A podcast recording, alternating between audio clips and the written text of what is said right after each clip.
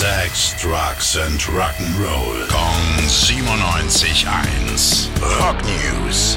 Bei mir im Studio jetzt Basti Wendel. Hi, guten Morgen, siehst gut aus. Alles klar? Dankeschön. Ja, alles klar. Guten Morgen, Billy. Gleich zwei große Sänger haben heute frisches Material für uns. Es ist ja Freitag und da kommen immer die neuen Platten, die neuen Alben auf den Markt. Mhm. Zum einen hätte ich da den Depeche Mode-Sänger Dave Gahan. Der hat eine Zweitband, die nennt sich Soul Savers und äh, die haben ihr Album Imposter veröffentlicht.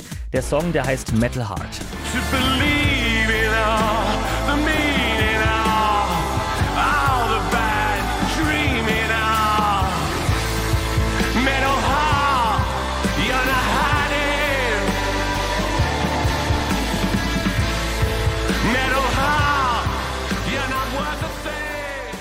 Ja, und der zweite?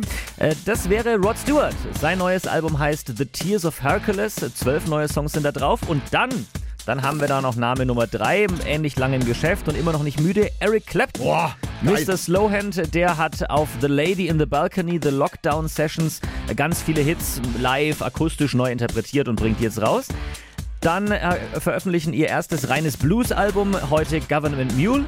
Und rohe Hardrock-Sounds gibt es auch noch von den LA Guns. Da heißt die neue Platte Checkered Past. Oh, wow.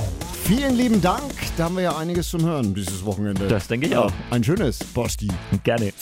Rock News: Sex, Drugs and Rock'n'Roll. Gong 97.1. Frankens Classic Rocksender.